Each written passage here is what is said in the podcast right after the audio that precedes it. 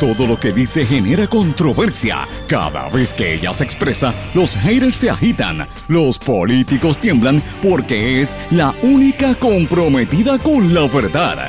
Periodista, bloguera, relacionista licenciada, analista de la noticia, escritora y le dicen la provocadora en las redes sociales. Y ahora comienza en blanco y negro con Sandra Rodríguez Coto.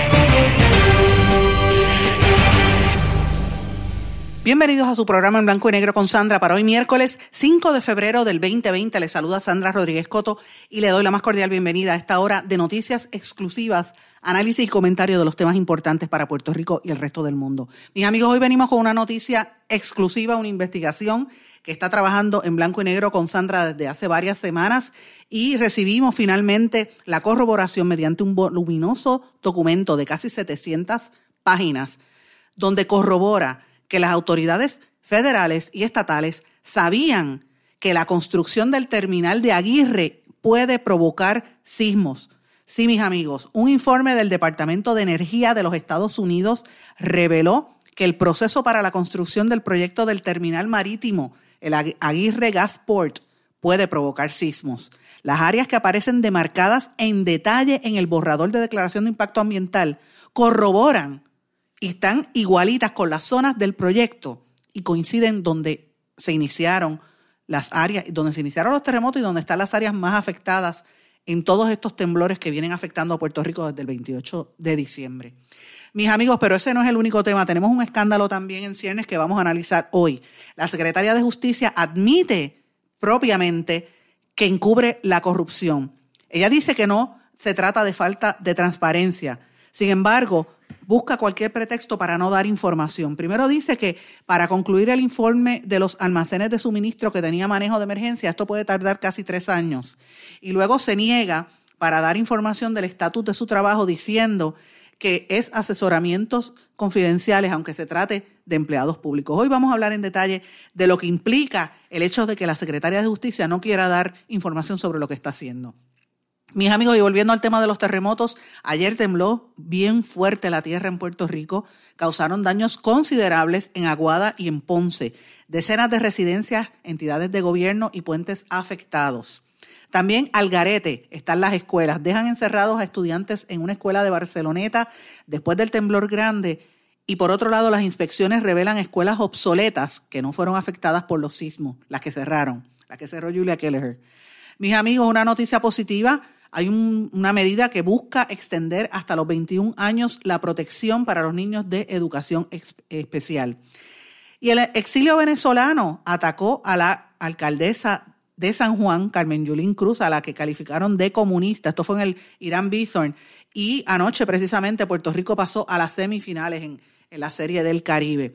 Amigos, y hoy vamos, sin lugar a dudas, a analizar el mensaje del presidente Donald Trump y lo que hizo con la prensa, lo que no se ha discutido aquí de ese mensaje lo vamos a, conversar en este su programa en blanco y negro con Sandra, que usted sabe que se transmite todos los días a través de todo Puerto Rico por ocho emisoras que forman parte de la red informativa de Puerto Rico y de la cadena WIAC. Estas emisoras son Éxitos 1530 AM en Utuado, esa región de adjuntas, Ayuya, hasta Ciales nos escuchan.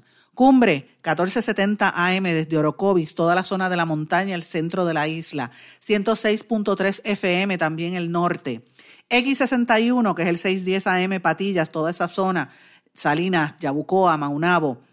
94.3 FM que consolida esa zona del sureste de Puerto Rico. Un poco más arriba, en todo el este y noreste de la isla, desde Fajardo hasta Carolina, incluyendo las islas municipios de Vieques y Culebra y Santa Cruz, que sabemos que mucha gente nos sintoniza desde allá y gracias por sus mensajes. Todos ellos nos sintonizan a través de WMDD el 1480. Y obviamente si usted está en el sur o en el oeste de Puerto Rico, nos escucha por WYAC 930 AM y en San Juan y la zona metropolitana por WYAC 740. Este programa también se transmite en todas las plataformas digitales, las páginas de las redes sociales de todas esas emisoras. Y nos puede escuchar en nuestro podcast también, si no, lo, escuchó todo el programa o quiere conservarlo. Lo, tenemos disponible en Anchor, en SoundCloud, todas las plataformas disponibles. También lo compartimos en nuestras redes sociales. Y usted también puede escucharlo a través de www.redinformativa.live. Vamos a, las investigaciones y a los temas que hoy el programa va a estar caliente. En blanco y negro con Sandra Rodríguez Coto. Amigos, como les dije en los titulares, hoy tenemos que hablar de un informe que nos tiene que poner a pensar, que nos tiene que poner a analizar de lo que es la versión oficial, lo que le dicen al pueblo de Puerto Rico y los problemas y las situaciones tan serias que están ocurriendo aquí que la ocultan para que usted no se entere. Pero sin embargo usted es el que se afecta, usted y yo, todos los puertorriqueños nos afectamos por las determinaciones que se toman en cuartos oscuros y que no se dicen al país. Pero en este espacio, mientras estemos en el programa en blanco y negro con Sandra, aquí vamos a decir la verdad, porque el pueblo de Puerto Rico tiene que saber lo que está ocurriendo. Es la única manera que este país puede salir hacia adelante. Si usted conoce la verdad y usted se informa, usted puede prepararse, usted puede combatir y enfrentar cualquier reto y puede buscar las soluciones, que es lo que queremos, que este país eche hacia adelante. Pero para usted poder echar hacia adelante, usted tiene que conocer, no puede seguir sin tener información. Y eso es lo que vamos a hacer aquí en este programa hoy, señores. Usted no se puede perder este programa. Un voluminoso informe del Departamento de Energía de los Estados Unidos que llegó a nuestras manos como parte de una investigación que llevamos varias semanas buscando y buscando y buscando, llamando a fuentes hasta que finalmente logramos el acceso. Este documento reveló que el proceso para la construcción del proyecto del terminal marítimo de Aguirre Gasport puede provocar terremotos. Señores, esto no lo dice Sandra Rodríguez Coto, esto lo dice el documento. El documento dice y presenta fotografías, mapas y toda la descripción de las áreas demarcadas para hacer ese proyecto en detalle en el documento del borrador de declaración de impacto ambiental que corrobora que estas zonas son específicamente las áreas más afectadas por los terremotos recientes que vienen afectando a Puerto Rico. Señores, en blanco y negro con Sandra obtuvo este documento oficial mediante fuentes del gobierno federal, sin embargo, yo tengo que admitir, porque me gusta ser honesta y, soy transparente en todo lo que digo, que no, eh, de, estas, de estas páginas, algunas páginas de este documento, no fui yo que las publiqué al principio, llevan varias semanas eh, circulando en las redes sociales algunas páginas. Y de hecho, varias eh, partes, incluyendo mapas de este documento, fueron revelados originalmente en las redes sociales por el investigador Arnaldo Chucho Almodóvar, que ha estado en este programa eh, y él lo, reveló, alguna gente se, se mofó de él por el estilo que él utiliza, las palabras soeces y por, porque habla de, tomar bebidas alcohólicas, el estilo que él utiliza en sus redes sociales personales. Pero miren esto, señores, precisamente esta semana a Almodóvar le cerraron todas sus páginas en las redes sociales luego de publicar detalles que vinculaban a esas páginas que él había sacado con el Departamento de Salud. Sí, señores. El estudio tenía que ver con el Departamento de Salud. Pero a mis manos, como parte de este proceso que llevamos investigando, como les dije, varias semanas, nos llegó y corroboramos la autenticidad del documento de 649 páginas sometido el agosto del 2014, que contradice la versión oficial del gobierno. Desde que iniciaron los terremotos el pasado 28 de diciembre, en el suroeste de Puerto Rico. Señores, aquí han habido expertos en geología, eh, geomorfólogos como el profesor Molinelli, que es una autoridad, una eminencia en este tema. La red de los sismólogos, todos los expertos y todas las autoridades del gobierno estatal y federal sostienen que aquí no se han estado realizando perforaciones del suelo marítimo. Eso se ha dicho consistentemente, eh, incluso Personas como mi amiga Ada Monzón también lo ha dicho. Sin embargo, este documento evidencia lo contrario y demuestra que desde el año 2014 todas las agencias federales concernientes a la otorgación de dichos permisos tenían conocimiento de lo que iba a estar pasando en esa zona.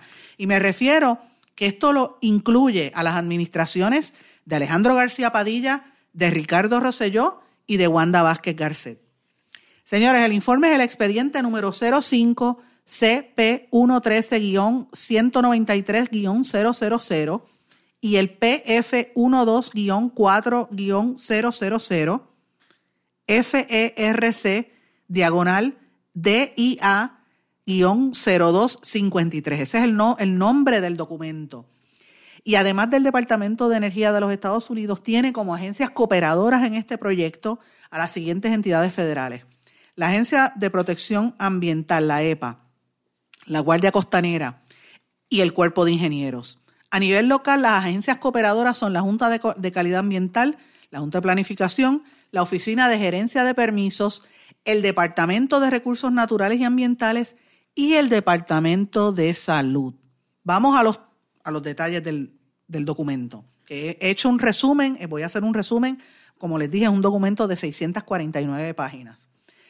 Señores, en varias páginas y en varias secciones del documento habla de lo que ellos hablan, eh, se dan a demostrar que hay unos temores geológicos. En esas secciones explican abiertamente cómo el proyecto implica serios peligros geológicos y otros peligros naturales. Específicamente en la página 111 señala y lo dice directamente que puede provocar sismo. Voy a leer del documento. El documento dice lo siguiente, y cito, página 111.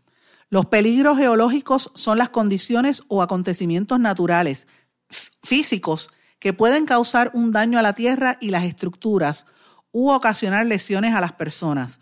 Los peligros geológicos estudiados por el proyecto incluyen sismicidad, desplazamiento de fallas, licuefacción, tsunamis, erupciones volcánicas y terreno cárcico. Otros peligros naturales examinados incluyen los vientos huracanados y las olas. Aguirre LLC ha investigado los peligros potenciales en el área del proyecto y ha propuesto las características de diseño asociadas y las medidas de mitigación que se explican más adelante y se pueden implementar para minimizar o evitar los impactos. Eso lo dice en la sección, eh, la página 111. En la sección 4.1.3.1 dice, que es una sección donde explican el tema de los sismos, de la sismicidad en la zona, ellos analizan las placas tectónicas donde está ubicado Puerto Rico y aunque admiten que Puerto Rico, y cito, tiene una larga historia de terremotos destructivos, el estudio dice, y cito, el proyecto se considera que está en una zona de alta sismicidad moderada. En la página 26 del documento se explican los recursos geológicos que informan riesgos del proyecto tales como movimiento sísmico del suelo, los eventos de licuefacción, el viento y las cargas de onda y los tsunamis que podrían impactar sobre el proyecto durante la operación. Ante esa realidad recomiendan que se analicen las ondas marítimas, la estructura del terminal marítimo y del diseño y la construcción de la base de pilotes las especificaciones para evitar sismos utilizadas junto a la adquisición de equipo, los procedimientos de control de calidad y la identificación de un inspector empleado por Aguirre para que observe la construcción del proyecto. Señores, como parte de la investigación del proyecto, ellos pidieron ¿verdad? opiniones de diferentes expertos. Uno de los que sometió documentos, sometió comentarios, es el capitán Jimmy Vázquez Arán. Este capitán citó un estudio realizado por el US GS, US eh, Geological Service, en conjunto con la Universidad de Puerto Rico en Mayagüez. Ese estudio que según este informe no, pudo ser localizado, identificó que había actividad sísmica a 12 millas del noreste del proyecto y que hubo mucha actividad entre los años 1986 y 2008. Ese comentario también describió cómo los terremotos de magnitud de 2.3 a 3.0 causarían los temblores que se van a sentir en tierra firme. Ahora, cito del estudio. Sin embargo, no es común que los terremotos de magnitud 3 causen temblores en tierra firme. Una de las normas para los temblores de tierra es la escala Mercalli modificada, que muestra que las magnitudes de Richter en el rango 2 a 3 son sentidas por pocas personas, según el informe. Oigan eso, en la página 57 sección 2.2, raya 1, informa que la mayoría de las instalaciones del proyecto estarían ubicadas en alta mar, incluyendo la plataforma de, atranque, de atraque en alta mar y una tubería submarina que requeriría 156.7 acres, o sea, casi 162 cuerdas en la superficie de agua y un impacto directo sobre 120.4 cuerdas en el fondo marino, ¿ok? El impacto permanente sería en cerca de 26 cuerdas del fondo marino eh, y requeriría cerca de 1.5 cuerdas en la propiedad de la planta Aguirre. La tubería submarina que van a meter ellos es una tubería de interconexión que se extendería 4.1 millas desde la plataforma marina de atraque en el Mar Caribe hasta el norte a través de la entrada de la Boca del Infierno y en toda la cuenca de la Bahía de Jobos hasta la planta de Aguirre, donde se interconectaría con la tubería existente de Aguirre.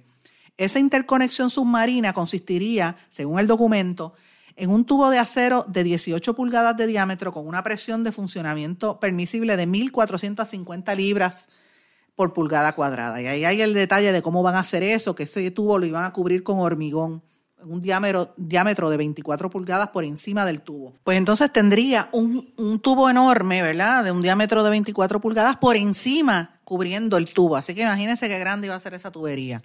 Según el documento, el propósito de este proyecto, y eso es lo que explica desde el año, ya desde el año 2004, ellos, ellos estaban mirando la zona, pero fue el 17 de abril del 2013 cuando una subsidiaria de la compañía Accelerate Energy presentó la primera solicitud ante la Comisión Federal Reguladora de Energía eh, a través de la, de la ley número, el artículo número 3 de la Ley Federal de Gas Natural. Y le dieron un número de caso que era el CP 13-193-000. Eh, se hizo una notificación al público el 30 de abril del 2013 y se publicó en el registro federal el 6 de mayo del 2013. Y el objetivo siempre ha sido desarrollar, construir y operar una terminal para importar gas natural licuado. Esto no es petróleo, esto es gas en Costa Sur, en la costa sur de Puerto Rico. El proyecto se ha desarrollado desde el principio en cooperación con la Autoridad de Energía Eléctrica para recibir, almacenar y regasificar el gas licuado a ser adquirido por energía eléctrica y entregar el gas natural al complejo energético Aguirre, o sea, la planta de Aguirre en Salinas. ¿Y qué incluiría el proyecto? Número uno, construcción y operación de una instalación marítima, eh, un terminal marítimo. Número dos, la tubería submarina de 4.1 kilómetros que conecta el terminal con la planta de Aguirre. Número tres, una unidad flotante de almacenamiento y regasificación que estaría amarrada al terminal marítimo de la de, de ¿verdad? De, de, GL, como ellos le llaman, el gas natural eh, y estaría, como ellos le llaman, eh, amarrada al terminal de gas natural de forma casi permanente. Los buques atracarían el terminal marítimo de, gas natural y tanto los buques como, como, los otros que están allí estarían bajo la, jurisdicción del US eh, Geological Service. En la página 48 se denomina esta unidad como la unidad, esta unidad flotante como lo que ellos le llaman una plataforma en el medio del mar. ¿Ok? Número cuatro, la instalación receptora de gas natural aproximada, estaría situada aproximadamente a tres millas de la costa sur de Puerto Rico, cerca de una milla de la bahía de Jobos, cerca de Salinas y Guayama. Y Aguirre también propone utilizar una oficina de construcción y un muelle de construcción de acceso allí mismo en su planta en Aguirre. Como dije, esto es lo que ellos quieren es proporcionar capacidad de almacenamiento a la guardiana eh, ¿verdad? de gas natural para la planta de Aguirre. Eh, todo ese detalle, ¿verdad? Lo incluimos ahí. Señores, esta información yo la estoy haciendo pública después de haber recibido todo el detalle de lo que esto conlleva, de lo que, de lo que hay detrás de todo esto. Y es una situación, a mi juicio, escandalosa. Aquí tienen que rendir cuentas los directivos de recursos naturales si sabían esta información la gente de Aguirre tiene que explicar, Energía Eléctrica tiene que explicar si es cierto que para hacer las perforaciones en el mar, según se desprende de este documento, tenían que provocar sismos. O sea, ¿es esto el fracking a lo que se han estado negando durante semanas? Yo pregunto, yo no soy geóloga, yo estoy leyendo un documento que anoche tuve que leerlo hasta altas horas de la noche para poder publicar esta información y, hacerla llegar al pueblo de Puerto Rico. Señores, el documento está disponible en mi blog en blanco y negro con Sandra en Blogger. Eh, lo pueden buscar Blogspot y también lo voy a poner disponible en mis páginas, está disponible de hecho en mis páginas, en las redes sociales, en Facebook, en Twitter e Instagram y también en, mis dos páginas de Facebook, en LinkedIn también. En, Facebook me consigue por Sandra Rodríguez Coto en Instagram y Facebook por SRC Sandra. Así es que ese documento va a estar ahí disponible para que usted evalúe y usted va a llegar a sus propias conclusiones. Yo le digo, léalo. Son 600 páginas. Yo sé que es un montón. La gente no le gusta leer porque la realidad es esa. Eh, eh, es, este, es tedioso la información. Pero hay que hacerlo. Hay que hacerlo, mis amigos, porque es la única manera que usted podría enterarse de las situaciones tan, tan nefastas que estamos viviendo en Puerto Rico. Y voy a cambiar brevemente el tema porque quiero hablar, yo casi siempre trato de hablar los martes y los miércoles de los temas de educación, pero por desgracia eh, tenemos que hablar de noticias que no son muy positivas en torno al tema de la, de la educación, que es un tema que a mí me, me toca muy de cerca.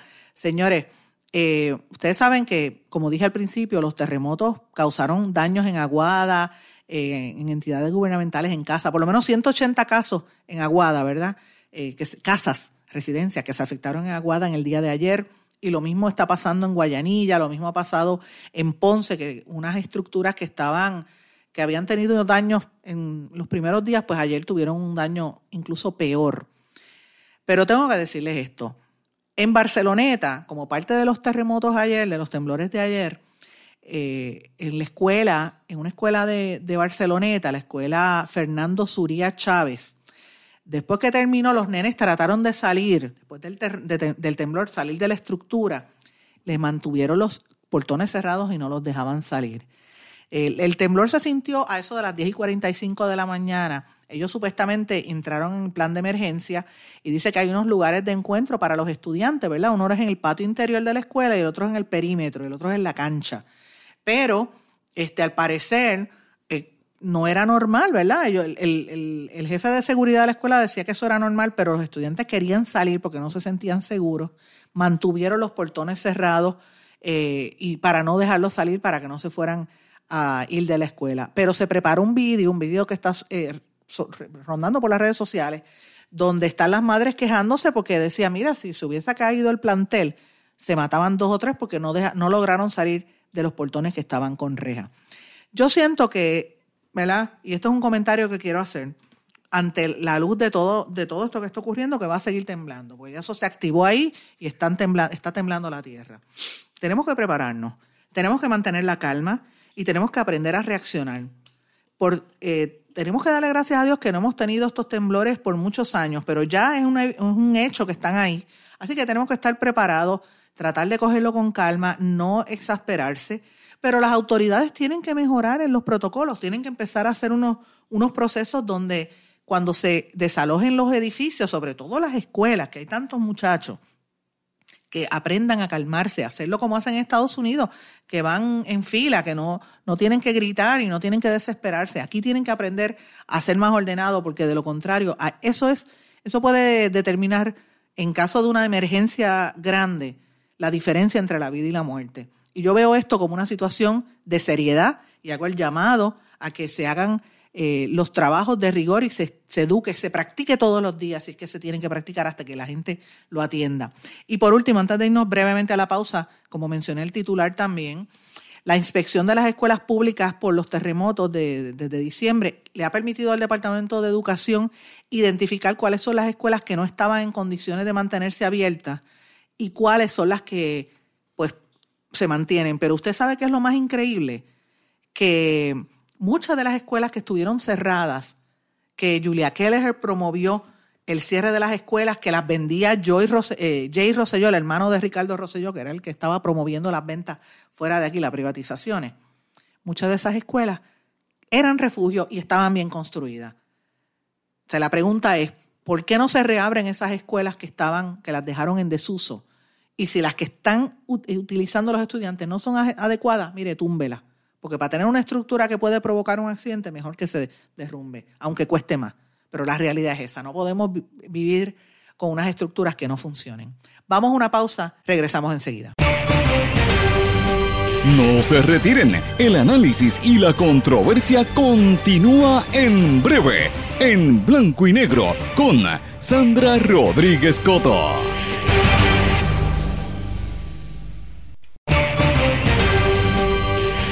Y ya regresamos con el programa de la verdad, en blanco y negro, con Sandra Rodríguez Coto.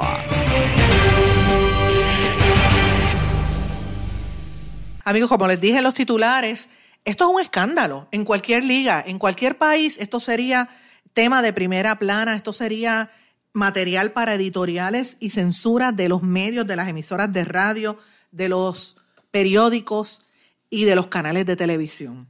Usted tener un secretario de justicia que dice que no le va a dar información al pueblo y que se niega a ser transparente con los procesos investigativos y ni siquiera decir en qué estatus están, pues eso tiene que levantar muchas sospechas. Y uno tiene que mirar lo que está ocurriendo en Puerto Rico a nivel del grupo que está afianzando el poder ahora mismo y controlando lo que queda de, de cuatrienio, que son unos meses de aquí a las próximas elecciones. Y está, por un lado, la gobernadora que tiene un historial de los años en que estuvo primero como procuradora de la mujer y luego en el Departamento de Justicia, y todos sabemos lo que encubrió en esos años. Y está ahora una, y, eh, como ayudante y como asesora, y dice que no va a cobrar dinero, pero obviamente el dinero no lo es todo. La información y, las noticias y lo que se entera, ¿verdad? Información es poder. Eso lo va a tener la ex fiscal federal Rosemilia Rodríguez, que va a estar, y, y que va a estar de, en el comité asesor de la gobernadora, y lo anunciaron como que no va a devengar salario, pero la información está ahí. La pregunta es, Rosemilia Rodríguez tenía información confidencial de las investigaciones pendientes en Fiscalía Federal, ¿la sabrá el gobierno? ahora que ella ya no tiene vínculos con Fiscalía Federal? Esas son preguntas importantes, pero más que eso, miren, lo que está pasando en, el la Secretaría de Justicia, Denise Longo Quiñones, esto tiene que ponernos a pensar, mis amigos. En una rueda de prensa ayer en la tarde, ella dijo que podría tardar cerca de tres años la investigación sobre la investigación, oigan esto, tres años, la investigación sobre los almacenes con suministros del negociado de manejo de emergencias y de administración de desastres. Cuando la prensa le preguntó, eh, ella, ¿verdad? ella y el secretario de Estado indicaron, al igual que la gobernadora, que el informe del negociado de investigaciones especiales había sido referido al Departamento de Justicia y que la agencia pues sí lo confirmó, pero que está ahí, que se va a tardar casi tres años. Escuchemos parte de las declaraciones de esta secretaria de Justicia.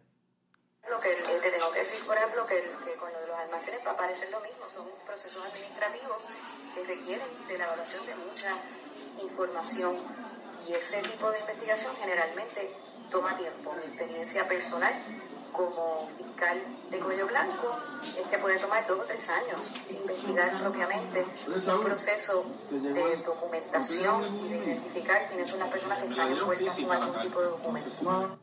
Es evidente que cuando son casos de cuello blanco, crímenes de cuello blanco, ya tienes razón, no son situaciones que se resuelven de un día para otro. Eh, los, el FBI por años, los hemos visto hasta en películas y libros, muchísimos libros que han salido de eso, de investigaciones, sobre todo de casos como de narcotráfico y, eh, personas que el lavado de dinero, son casos que toman tiempo, eso no es una cosa que se va a descubrir de un día para otro. Eh, la pregunta es, ¿esas investigaciones que tienen que ver con los suministros se relacionan al bajo mundo? ¿Por qué se tarda tanto? Es que el Departamento de Justicia no tiene el personal. Esas son preguntas básicas que quizás pudiesen contestar. Uno no necesita saber el detalle de la investigación, pero por lo menos entender en qué etapa del proceso se encuentra, quiénes son los investigadores de esos casos, qué agentes o qué fiscales están a cargo de esa investigación, en qué etapa están, se ha radicado algo, se han, se han citado testigos, ese tipo de cosas no se está dando. Y fíjense una cosa, y yo los invito a que lean eh, un análisis que hizo Adriana Salamán en, en y me pareció extraordinario que cuando la cuestionan y la aprietan un poquito, ella dice que no es que no sea transparente, sino que los asesoramientos son confidenciales. Yo digo confidenciales. ¿De cuándo acá el gobierno es confidencial? El gobierno es público, es el servicio público. El país tiene que enterarse por dónde va el gobierno. A menos que no sea algo debido a muerte. Pero ¿qué es lo que están ocultando? Esa, esa, esa falta de información que para que el pueblo de Puerto Rico se entere, periodistas y cada día menos, Luisa García Pelati, el Centro de Periodismo Investigativo, han tenido que estar demandando consistentemente al gobierno para que le den acceso a información oficial. Es una situación seria. Y esta Secretaría de Justicia, Longo Quiñones, contrario a otros secretarios en el pasado, se ha caracterizado por todo mantenerlo en confidencialidad de datos que son públicos. Como vuelvo y digo, el, lo que se tarda, quiénes están a cargo, cuándo comenzó, en qué etapa están. Esas son preguntas básicas que el pueblo por lo menos debería saber en qué está, están unas investigaciones. Y lo que hacen es un duerme, como uno dice en el argot periodístico, eso es un duérmete nene. Le siguen dando largas para que la gente se olvide. Y cuando la gente se olvida, se enfría. Por desgracia, el periodismo en Puerto Rico, y hoy vamos a hablar de periodismo y vamos a hablarlo, a relacionarlo con lo que está pasando en la, en la noticia, ¿verdad? Y los temas noticiosos de, de Puerto Rico y de Estados Unidos. Porque con la dinámica que se está viviendo en los medios de comunicación hoy en día, donde cada día hay menos periodistas, donde se le hace más difícil al periodista buscar información y acceder a información a menos que uno tenga fuente. Miren, yo tengo suerte y tengo, ¿verdad?, la, fortuna de que trato de cultivar las fuentes y trato de mantenerlas con la dificultad y los retos que eso conlleva. Esta semana ustedes saben que hemos estado dando entrevistas y temas exclusivos prácticamente todos los días. Pero eso no es fácil. Y yo estoy sola, ¿verdad? Yo estoy trabajando en esta en la red informativa, pero este es mi programa, no es como en un medio, digamos, un periódico o un canal de televisión que tienen 20, 30 empleados que pueden trabajar o por lo menos teóricamente pudiesen dedicarle más tiempo. La realidad es que ahora los medios tienen cada día menos empleados y menos tiempo. Y cuando uno tiene que hacer una investigación que conlleva precisamente eso de meterse en oficinas, visitar gente, buscar papeles, ir de un sitio a otro, eh, buscar archivos, reunirse con gente en, lugares. Eso coge tiempo y es costoso. Los medios no lo quieren pagar, no le quieren dedicar el tiempo. Entonces prefieren hablar de, los chismes de, la, de, de Andrea de Castro y esas cosas que son así light, que realmente a nadie le importa la vida privada de la gente. Eso es, lo que les interesa son gente que no tienen una conciencia de lo que está pasando en Puerto Rico, por eso es que este país está así, ¿verdad? Están más pendientes a los chismes que estar pendiente a, a los temas importantes. Pero miren, estas preguntas hay que contestarlas. Entonces, ellos siguen dándole larga para que la gente se olvide. Ahora mismo no estamos hablando del chat. La gente ya se olvidó del chat porque estamos en una emergencia de los, con el tema de los terremotos. Pero el chat tiene que ver ahí, porque en el chat se, se discutieron cosas que no se atendieron, por ejemplo, cuando pasó el huracán María y el chat demostró que todos esos que estaban ahí hablando en ese chat manipularon información, no dieron ayudas en los momentos que había que darla. Y aquí, señores, murieron más de 4.000 personas durante el huracán María. ¿Cuántas personas están muriendo ahora mismo o están enfermándose por, como consecuencia de la negligencia del gobierno que los tiene viviendo bajo carpas, en unas carpas que se mojaron? Gente que está emocionalmente afectada porque no podemos evitar concluir que eso es una realidad. Entonces, cuando uno va a estos funcionarios, em, el rol de la prensa, que la prensa está, como dije, dilapidada, cada día son menos, atacada por todos los flancos, porque todo el mundo le critica a la prensa. Los, periodistas son los más malos del mundo, todo el mundo los critica. Ahora, quieren todo el mundo después que el periodista haga el trabajo por ellos.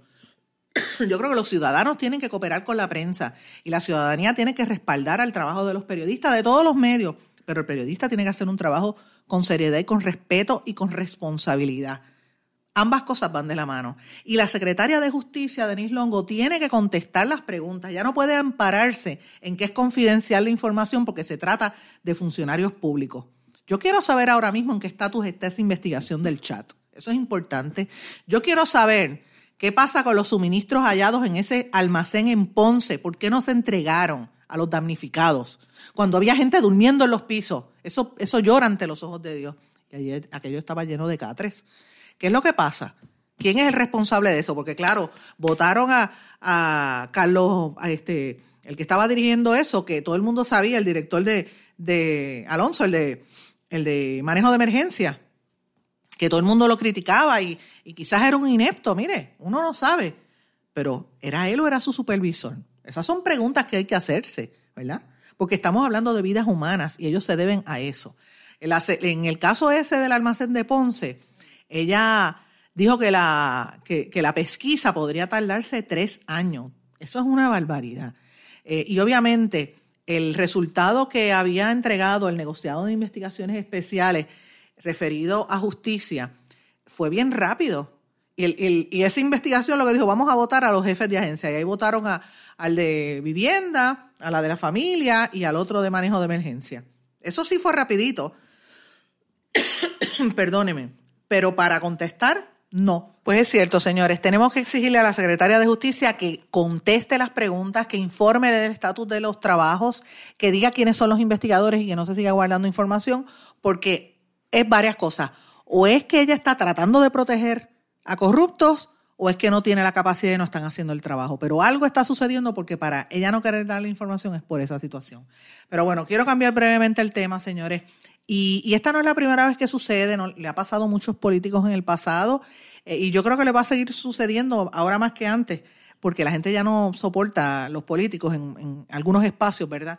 En el juego de pelota, en la serie de, de béisbol, en uno de los juegos, la alcaldesa de San Juan, Carmen Yulín Cruz, la vieron, la vio un grupo de venezolanos residentes en Puerto Rico y empezaron a insultarla, a gritarle comunista y a gritarle improperios. Y señores, yo creo que eso pues ha pasado, a Romero Barceló le pasó en una ocasión, me parece que eso está de más, uno no debe gritarle de esa manera y menos en un espectáculo eh, deportivo como ese que se estaba llevando a cabo. Usted puede pensar, o uno puede tener cualquier opinión de Carmen Yulín Cruz, pero primero que es una dama, segundo que es la, la, que, la alcaldesa que está organizando el evento, y tercero, si usted es extranjero, lo mínimo que usted debe hacer es respetar, claro, existe la libertad de expresión, pero la libertad de expresión tiene unos límites, no, no debe rayar en la falta de respeto. Imagínese un puertorriqueño que vaya a Venezuela a insultar al presidente, a la cárcel va. Pero escuchen parte de lo que estaban haciendo estos venezolanos aquí en Puerto Rico.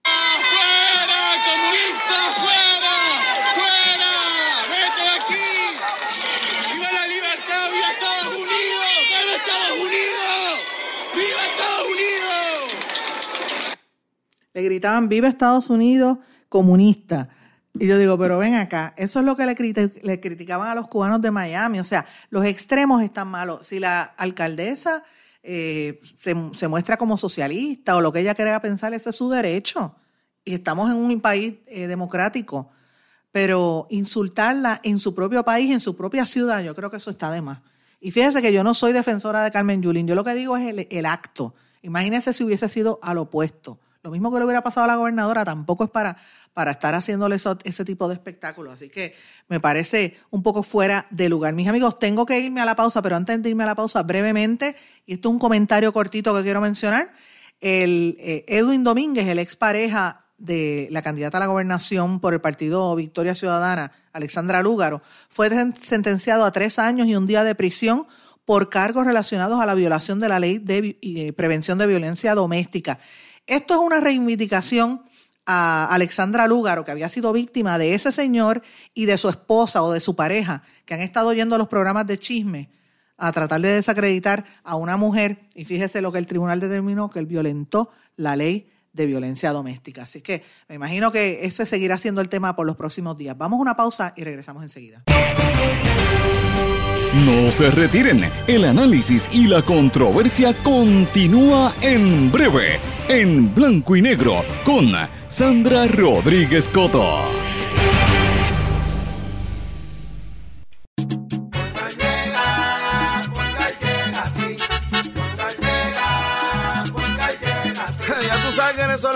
Responden, pero ahora botaron la ola, porque ya no importa en qué parte de la isla estés. Si tuviste un accidente, mi gente de Poingal le llega a tu casa o trabajo para que no te complique. Con servicio en todas partes de la isla y el mejor servicio al cliente. Por eso y mucho más, yo Piru lo digo, yo quiero Poingal. ¡Duro!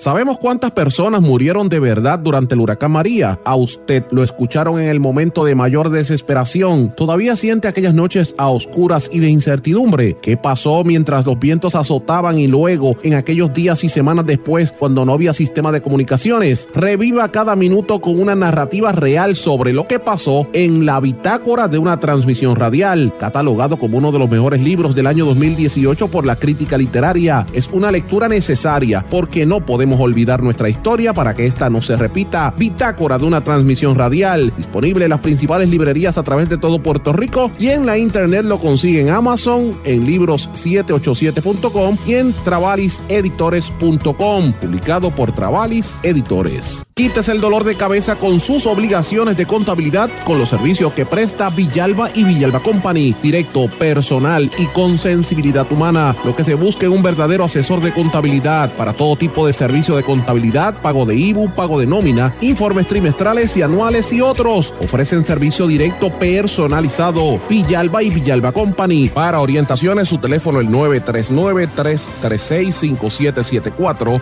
939-336-5774. El abandonar un animal es abuso y es ilegal.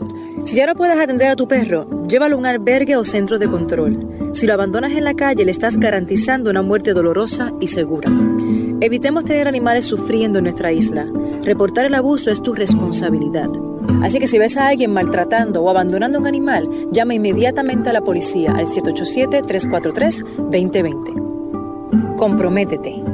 Tener una buena reputación toma esfuerzo, dedicación y tiempo. Si la reputación de su negocio, empresa o institución sin fines de lucro está siendo expuesta de forma negativa ante la opinión pública, tanto en los medios masivos como en las redes sociales, usted necesita un experto en manejo de crisis. Joy PR es una empresa especializada en este campo. Para mayor información, comuníquese con el 787-299-7303, 299-7303. Joy una empresa especializada en manejo de crisis. Y ya regresamos con el programa de la verdad en blanco y negro con Sandra Rodríguez Coto.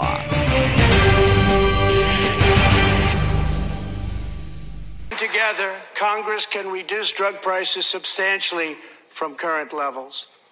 I've been speaking to Senator Chuck Grassley of Iowa. I'm calling for bipartisan legislation that achieves the goal of dramatically lowering prescription drug prices. Get a bill on my desk and I will sign it into law immediately. With unyielding commitment, we are curbing the opioid epidemic. Señores, eso era parte del mensaje de ayer del presidente Donald Trump. A los que no lo pudieron ver, está disponible en la, internet. Él estaba hablando de, los proyectos, algunas de las medidas que iba a someter y la gente le gritaba, sobre todo las mujeres demócratas que fueron todas vestidas de blanca, eh, en conmemoración de, la, ¿verdad? de la mujer, el derecho al voto de la mujer. Es un simbolismo histórico, por eso siempre la Hillary Clinton se vestía de blanco y, y todas las candidatas. Eh, lo hicieron como respuesta y fíjense que les respondían, eh, porque él está, están en contra de esa medida. Él le dio un premio también, un reconocimiento a Rush Limbaugh, el, racista locutor de radio que anunció recientemente, el día de ayer me parece, que está en una etapa de cáncer terminal eh, republicano y que le hizo campaña a Donald Trump. Pero su mensaje, el discurso a la nación, estuvo cargado de muchos temas emotivos y tengo que decir que Trump utilizó toda la figura de, una, de un personaje de los reality television para presentarse. De hecho, él llevó con, como invitado a Juan Guaidó, al líder opositor venezolano allí, eh, como parte de, un, de uno de, de los statements que quería presentar, ¿verdad? De los, de los puntos. Pero yo quiero mencionar brevemente, porque hoy van, van, a estar hablando de esto todo el tiempo, pero algo que yo creo que, que quizás no, no hemos mirado con detenimiento, dos cosas sobre Trump porque es evidente que Trump eh, salió victorioso de esto. El, proceso del impeachment lo que hizo fue darle más eh, poder y las muecas que hacía Nancy Pelosi detrás de él, yo creo que eso le van a, como dice en inglés, backfire, le va a, causar problemas a ella en un futuro y me parece que es un poco irrespetuoso también. Uno puede pensar cualquier cosa de Trump, pero burlarse de él en su espalda, pues no, no estaba correcto. Y Trump, quiero decirles que una encuesta de Gallup reveló que es la primera vez que tiene un, nivel de aprobación tan alto después de haber sido eh, procesado, ¿verdad? El proceso este de, del juicio político, del indictment.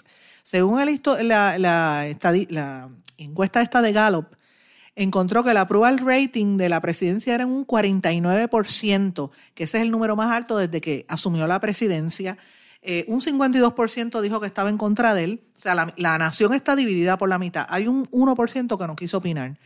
Antes, el nivel más alto de aprobación que tenía Trump era un 46%, que fue en mayo de 2019. Así que de ahí para abajo él fue, para, él, fue bajando en popularidad.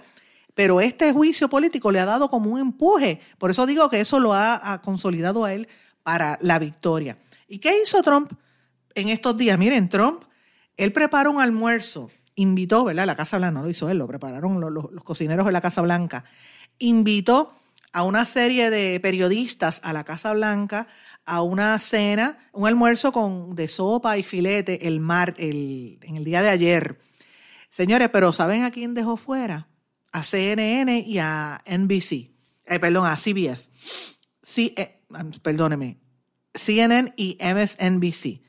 Invitó sí a NBC, a Lester Holt y Chuck Todd, a David Muir, eh, Muir y George Stephanopoulos de ABC, y a Nora O'Donnell y Margaret Brennan de CBS. Pero ni siquiera invitó por, por, cultura política al periodista que tiene el programa Meet the Press, que es un programa donde se analizan los asuntos políticos, un programa de muchísima audiencia y muy importante a nivel político de los Estados Unidos, ni siquiera los invitó. Eh, y él estuvo allí para darle noticias y para hablar con estos periodistas y tratar de, en otras palabras, eh, echárselos en el bolsillo. Así es como funciona Trump. Trump es un hombre de negocio, así es que como ellos tratan de mantener eso. Habían otros periodistas también, ¿verdad?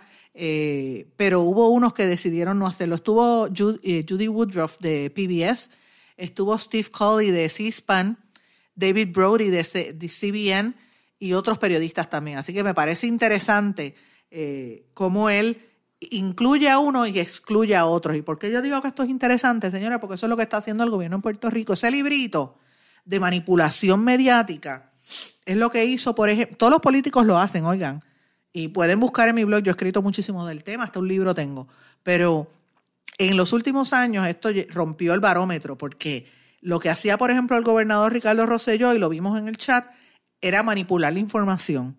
Y seleccionaban a ciertos medios a los que les daban la información a los demás no. A los demás los rechazaban. Es lo que está haciendo el gobierno actual.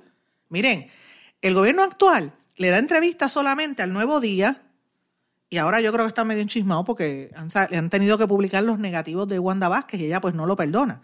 Pero a ellos le daban entrevistas y creo que era Univisión Radio porque ella es amiga de Rubén Sánchez, dicho por él públicamente, esto no me lo estoy inventando yo, y a y creo que era Telemundo y, a veces a Guapa Televisión, no todo el tiempo. El resto de los medios no. Tienen en, idioma pueblerino, tienen que josearse la, josear, como dicen, buscar y buscar y buscar con el cuchillo en la, en la boca para poder conseguir informaciones. O sea, que están copiándose de ese libro de, de Trump.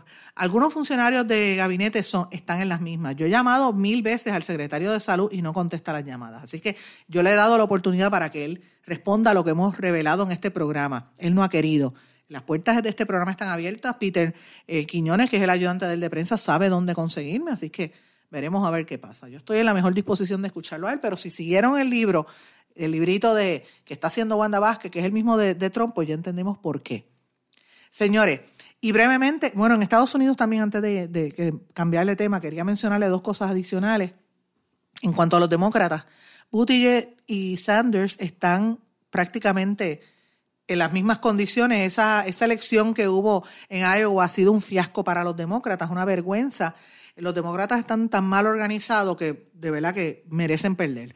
Es que la vergüenza que han pasado, ellos sacaron 26.9% y 25.1%, o sea que hay una...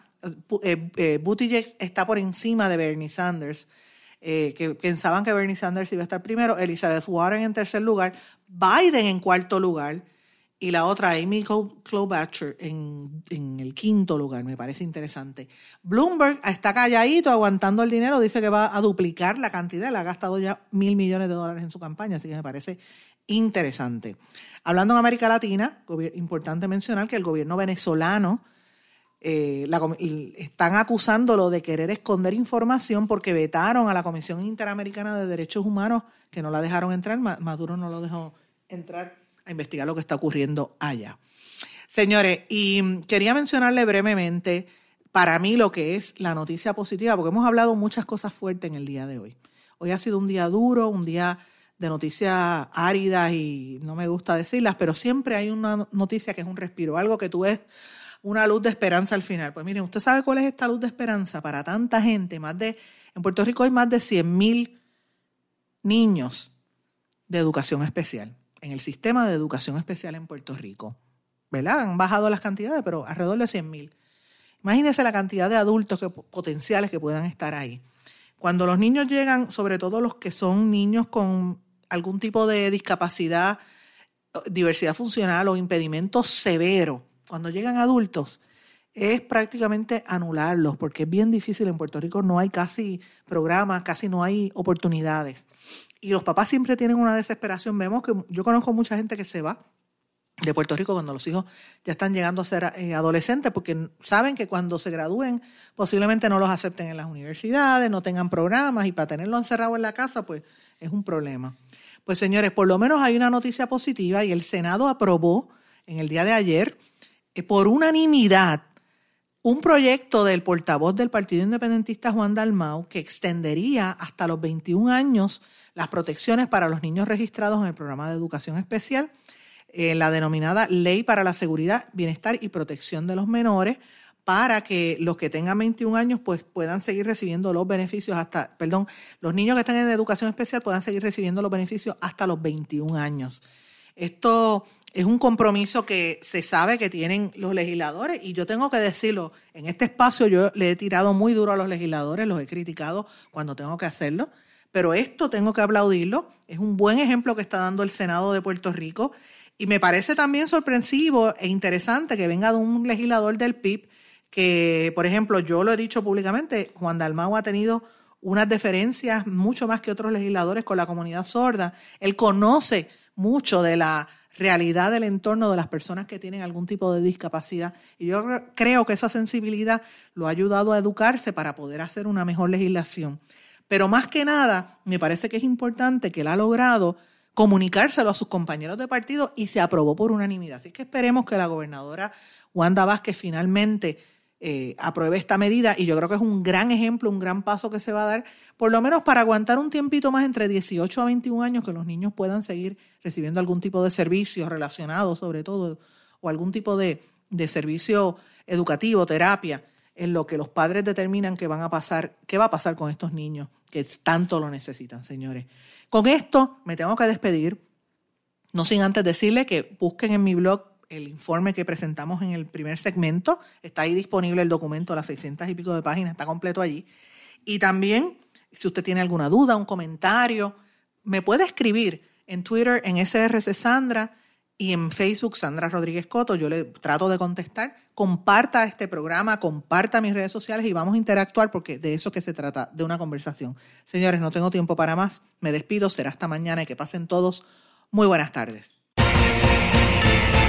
¿Se quedó con ganas de más? Busque a Sandra Rodríguez Coto en las redes sociales o acceda a en blanco y negro.blogspot.com porque a la hora de decir la verdad solo hay una persona en la cual se puede confiar. Sandra Rodríguez Coto en blanco y negro.